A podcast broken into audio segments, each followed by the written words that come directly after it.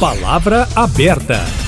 Olá, ouvinte, olá, internauta. O Supremo Tribunal Federal deve retomar o julgamento da descriminalização da posse de maconha para uso pessoal. O tema seria analisado pela corte nesta semana, mas houve adiamento. A discussão teve início em 2015. Os ministros julgam o recurso de um homem que estava preso por porte de armas e depois foi condenado novamente porque foram encontrados 3 gramas de maconha na cela em que ele estava, no centro de detenção provisória de Diadema, em São Paulo. O placar até o momento tem três votos favoráveis para não considerar criminoso quem porta maconha em pequena quantidade para uso próprio. Para debater a polêmica sobre a descriminalização da droga, estamos recebendo agora no Palavra Aberta o promotor de justiça Henrique Macedo. Bem-vindo, obrigada pela presença.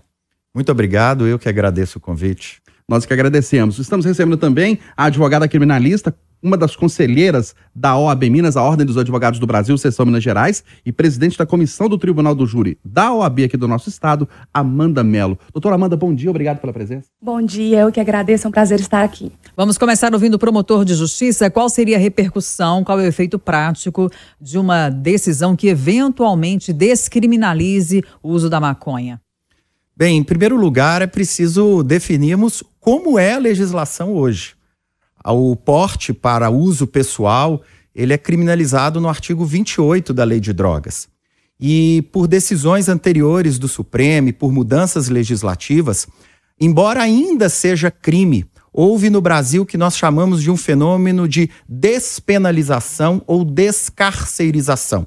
Ou seja, é impossível no Brasil alguém ser preso e mantido preso pelo porte para consumo de drogas.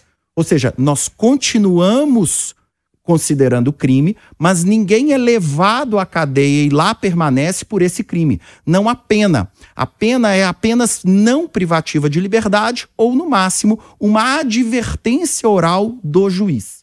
Então é bom situarmos do que estamos tratando. Nós não estamos de uma vivendo em um país em que o simples porte para uso leva anos de condenação. Então isso já dá a primeira característica, mudar este entendimento pelo Supremo de descriminalizar não afetará o nosso sistema prisional. Não haverá um único preso no Brasil que sairá da prisão em razão desse julgamento.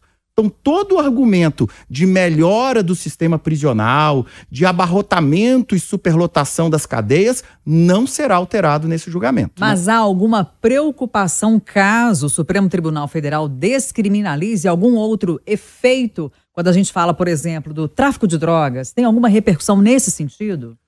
Nós, nós ficamos muito na, na, no achômetro. E, e nós não mensuramos ainda os impactos na sociedade, na vida das pessoas. Por exemplo, hoje, todo lugar que você vai, em Belo Horizonte, em qualquer grande cidade do Brasil, você vê pessoas fumando cigarro comum, num ambiente aberto, numa mesa de barzinho, na porta de uma escola. Troque esta cena para todas essas pessoas fazendo uso de drogas, fumando maconha.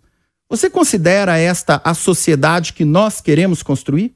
Você acha que o Brasil tem capacidade de impedir que crianças e adolescentes acessem essas drogas e façam uso na porta das escolas?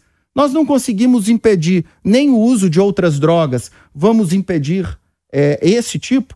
Porque importar teorias e experiências de países desenvolvidos, ah, porque na Califórnia é feito assim, porque em Amsterdã, na Holanda é feito assim. Nós temos a mesma sociedade, nós temos o mesmo patamar civilizatório cultural? Nós temos a mesma eficiência policial? Não temos. Somos um país pobre de terceiro mundo com mazelas sociais.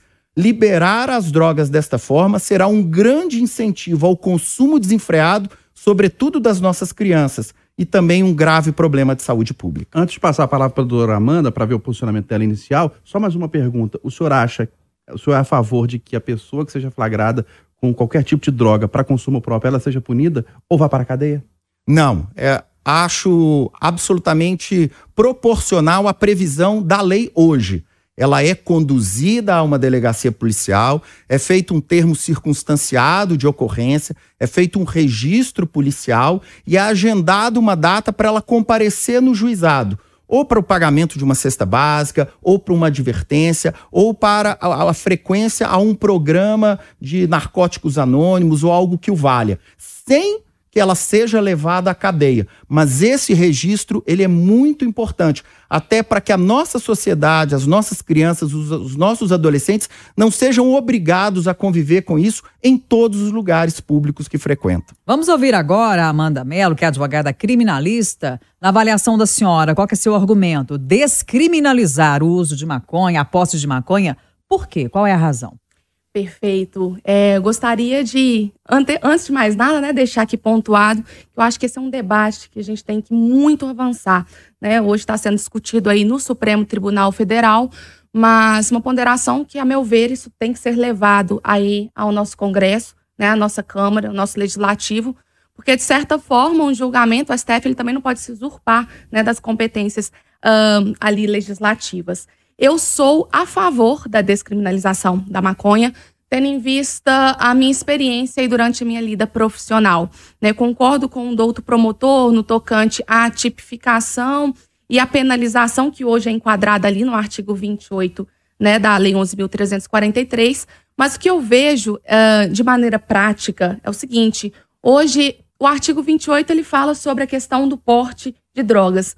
O artigo 33, que é o tráfico de drogas, da mesma maneira, ele tem ali uma, uma infinitude de verbos, né? Portar, trazer consigo, manter em depósito. Então, nós temos aí uma questão jurídica que, muitas vezes, o que, que acontece na prática? O indivíduo que ele é adicto, ele, ele é usuário de drogas, muitas vezes ali, um, quando ele é uma pessoa que é, infelizmente, ele já tem um estereótipo, uma pessoa que é negra, tá ali, uh, um, mora numa situação uh, numa favela, num aglomerado, se ele é meramente um usuário, ele está adquirindo ali para poder usar, muitas vezes, infelizmente, ele é conduzido e colocado ali como traficante. Então, eh, eu acho que nós temos sim que avançar nesse, nesse debate, principalmente tomar como, como parâmetro, sim, uh, os outros países. Né? O Brasil, uh, hoje, infelizmente, não tem essa política pública, né? Mas eu vejo que o direito individual, nesse aspecto,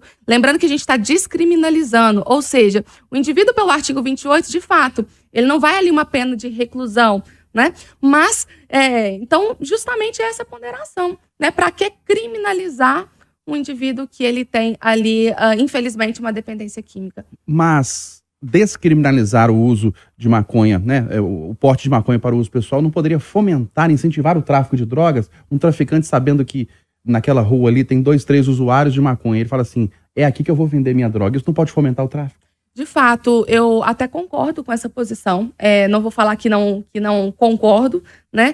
Entretanto, por isso que eu falo assim, temos aí um problema, inclusive jurídico, não sei se o doutor concorda, porque assim, como tornar lícito uma, uma conduta né, de algo que vem, é, que seria continuar, continuaremos ali ilícito, né, que é o, o artigo 33. Então, vender é ilícito e usar é, continuaria sendo lícito. De fato, eu realmente acho que nós temos, como eu falei anteriormente, de avançar no nosso Congresso Nacional para a gente trazer aí uma, uma, uma questão pontual. Qual, é, vai ser considerado o uso de drogas? Quantos gramas, por exemplo, de maconha? Qual que é a substância? Teríamos ali caso avançássemos né, na sociedade, uh, um ambiente próprio para que a pessoa use de maneira recreativa, ou até mesmo no caso da maconha, né, nós temos aí a questão é, da aplicação medicinal, enfim, né? Então, eu acredito que nós temos que avançar nesse aspecto. Aí eu queria saber, já que a senhora falou, né, da quantos gramas, a partir de quando seria considerado crime? A senhora tem uma ideia? A senhora faz uma estimativa? Os grupos né, que a senhora frequenta, que a senhora representa aqui é, na OAB, os grupos de advogados, né, em que a senhora está inserida, o que, é que vocês pensam sobre isso? Haveria uma medida assim que vocês defendem? Porque o usuário, por exemplo, ele pode ter, sei lá, um tablete em casa e aos poucos aquilo vai sendo consumido. Então, um tablete, por exemplo. Ele tem um estoque dentro é. de casa, né? Ah, não, eu vou consumir isso aqui pelo ano inteiro. É, e aí? Perfeito, justamente. Por isso que eu, que, eu, que eu sempre pontuo que é necessário uma regulamentação do Estado objetiva. Porque hoje o que, que acontece? Acaba que nós ficamos muito no campo da subjetividade. Então, é analisado ali caso a caso. Então, uh, muitas vezes, pela, uh, pela quantidade de drogas ali que é apreendida, muitas vezes, um, poxa, tem uma balança de precisão, a dolagem ali já é considerado uma, uma mercantilização, né, a tipificação do artigo 33. Em outros casos, não. Muitas vezes o indivíduo que está ali com 3 gramas de maconha é, é, considerado traficante. E o que, que eu vejo na prática? Infelizmente, eu tenho indivíduos hoje, uma divisão na sociedade em que parte as pessoas que têm mais acesso à, à educação, a questão que é o indivíduo que é branco, muitas vezes está ali está portando droga, ele muitas vezes sequer é indiciado, é, lavra, é levrado ali no artigo 28.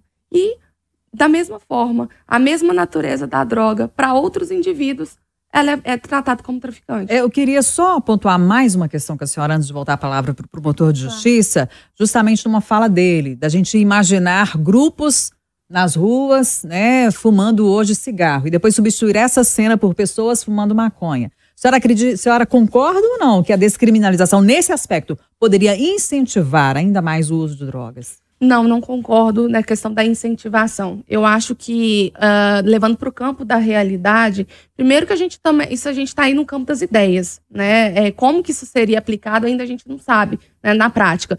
Mas é, hoje, infelizmente, né, eu falo que o tráfico de drogas é uma questão que assola realmente a sociedade, mas uh, quem quer utilizar drogas hoje, em qualquer lugar, infelizmente a gente vê esse acesso, né, nas esquinas. Então, eu não vejo uma pessoa que isso vá fomentar de fato. O indivíduo que ele quer usar droga hoje, ele tem, infelizmente, fácil acesso. Doutor Henrique Macias, voltando a palavra para. O senhor, o senhor não concorda com a doutora Amanda de que poderia haver uma regulamentação, porque às vezes há um limite muito tênue ali entre o usuário, entre o que é considerado usuário para o que é considerado traficante. Ela falou de áreas de maior vulnerabilidade, uma pessoa já estereotipada. Ah, não, aquele ali eh, já tem passagem pela polícia, está usando droga, então vamos enquadrá-lo como traficante. Não deveria haver, uma regulamentação na visão do senhor? Eu. Trabalhar com a exceção e trabalhar com o erro é sempre ruim. É, pensarmos que, porque o nosso sistema policial apresenta algumas dificuldades repressivas e é fruto da nossa história, de uma história é, de racismo, de discriminação social e tudo, e aí criarmos subterfúgios, eu, eu, acho que esse não é o melhor caminho. Eu concordo com, com a doutora advogada quando ela diz que nós precisávamos fomentar a participação do Congresso. Eu sou um entusiasta dos parlamentos. Não há nenhuma democracia forte no mundo sem o parlamento por mais que os ministros do Supremo Tribunal Federal sejam pessoas extremamente cultas e merecem todo o nosso respeito, são visões de mundo extremamente limitadas, assim como é a minha, assim como é a sua. São 11 ministros que fazem parte de uma elite socioeconômica que tiveram uma criação e uma formação que o limitam a forma de enxergar o mundo. Nós temos três votos até agora. O ministro Gilmar Mendes disse que todo tipo de droga para se portar para o consumo deveria ser admitida. O ministro Edson Fachin disse que apenas a maconha. O ministro Barroso, o terceiro voto, vai além e fala o seguinte: não, nós temos que ter só a maconha até 25 gramas ou seis plantas fêmeas de plantação doméstica. Ou seja, esta é a posição dele. Nós temos 120 milhões de brasileiros eleitores. Os ouvintes internautas da Rádio Tatiaia merecem ser ouvidos pelos representantes que eles colocaram no parlamento. É nessa tensão entre 513 deputados e 81 senadores é que a gente vai construir a vontade que nós queremos. É, é isso que nós queremos como sociedade que as pessoas, assim como fumam cigarros livremente pelas ruas, na porta de escolas, em bares, em festas de adolescentes, também possam fumar maconha? Hoje nós temos é, um, uma tentativa do tráfico de drogas de se fornecer drogas por meio da teleentrega. Motoboys andando pelos grandes centros urbanos entregando droga. Se nós, por exemplo, legitimarmos e descriminalizarmos este porte até 25 gramas, ótimo. Nós, de sem querer, legitimamos o tráfico de drogas. nós vamos falar que pode ser um tráfico de drogas até 25 gramas. Então, todo motoboy dedicado ao tráfico de drogas transportará 25 gramas para venda. E se ele for abordado pela polícia um dia, ele vai fazer: não, estou portando, porque é assim que eu acabar de trabalhar, eu vou fumar. E nós vamos incentivar desenfreadamente o tráfico de drogas. E vamos transformar a nossa polícia num bobo da corte, simplesmente assistindo é, essa proliferação do tráfico. Importar, como a doutora disse, disse, o uso de drogas da maconha, por exemplo, para fins medicinais é absolutamente legítimo e deve ser feito. E nós já temos experiências de importações e de controles para o uso da canabidiol. Isso não tem problema nenhum, isso já acontece no Brasil. E não é este usuário que tem relação com, com o tráfico de drogas, com tudo. Mas adaptar experiências externas de países desenvolvidos, para mim, ainda mais associada à visão de 11 ministros e não de 120 milhões de eleitores, é um grave problema. O senhor vê ainda com preocupação algum problema nesse debate quando se fala de drogas de uma maneira genérica, não tratando apenas da maconha, mas que isso poderia incluir também a cocaína, as drogas sintéticas? Sim, não há muitos estudos científicos, até porque o uso é proscrito no Brasil, o uso é proibido. Nós não temos é, um, uma, uma larga pesquisa científica no Brasil e muito menos uma divulgação para o grande público dos efeitos das drogas. Ainda é meio mito se a maconha causa efeitos colaterais gravíssimos ou não, embora tenhamos estudos avançados de psiquiatria que o, o estopim de causas de esquizofrenia na juventude associados à maconha são muito mais frequentes. Mas nós não temos esses grandes estudos. E quando um Supremo Tribunal Federal, com todo o respeito que lhe é devido, diz o seguinte: ah, não, até 25 gramas pode usar. Ou então, se a tese do ministro Gilmar Mendes sagrar-se vencedora daqui a algum tempo, de que todas as drogas. O, o Supremo não tem ainda, com todo respeito, noção do poderio de drogas sintéticas Hoje, dentro dos presídios, uma área que trabalho há 18 anos no estado de Minas Gerais, a maconha praticamente não é nem mais encontrada. Nós temos hoje K4, é, drogas sintéticas, comprimidos de êxtase, nós temos derivados é, mais baratos de crack, que são dissolvidos em querosene e gasolina. São drogas extremamente baratas, com alto poder de destruição do corpo, da mente, da saúde das pessoas, e simplesmente dissermos: ah, não, se for portar para usar, pode. É, é, extremamente deletério, é uma, é uma decisão que o, o custo do seu retorno pode ser muito tarde. Pois é, falo, perguntando de novo para a senhora, doutora Amanda Mello, não há uma preocupação com o fomento do tráfico de drogas? O, o, o doutor é, Henrique falou, né? O motoboy, por exemplo, né? Foi cooptado ali para entregar 25 gramas de maconha. Aí daqui meia hora entrega 25, mais 25, mais 25. Isso dá tantos quilos por, por dia. Isso é tráfico de drogas.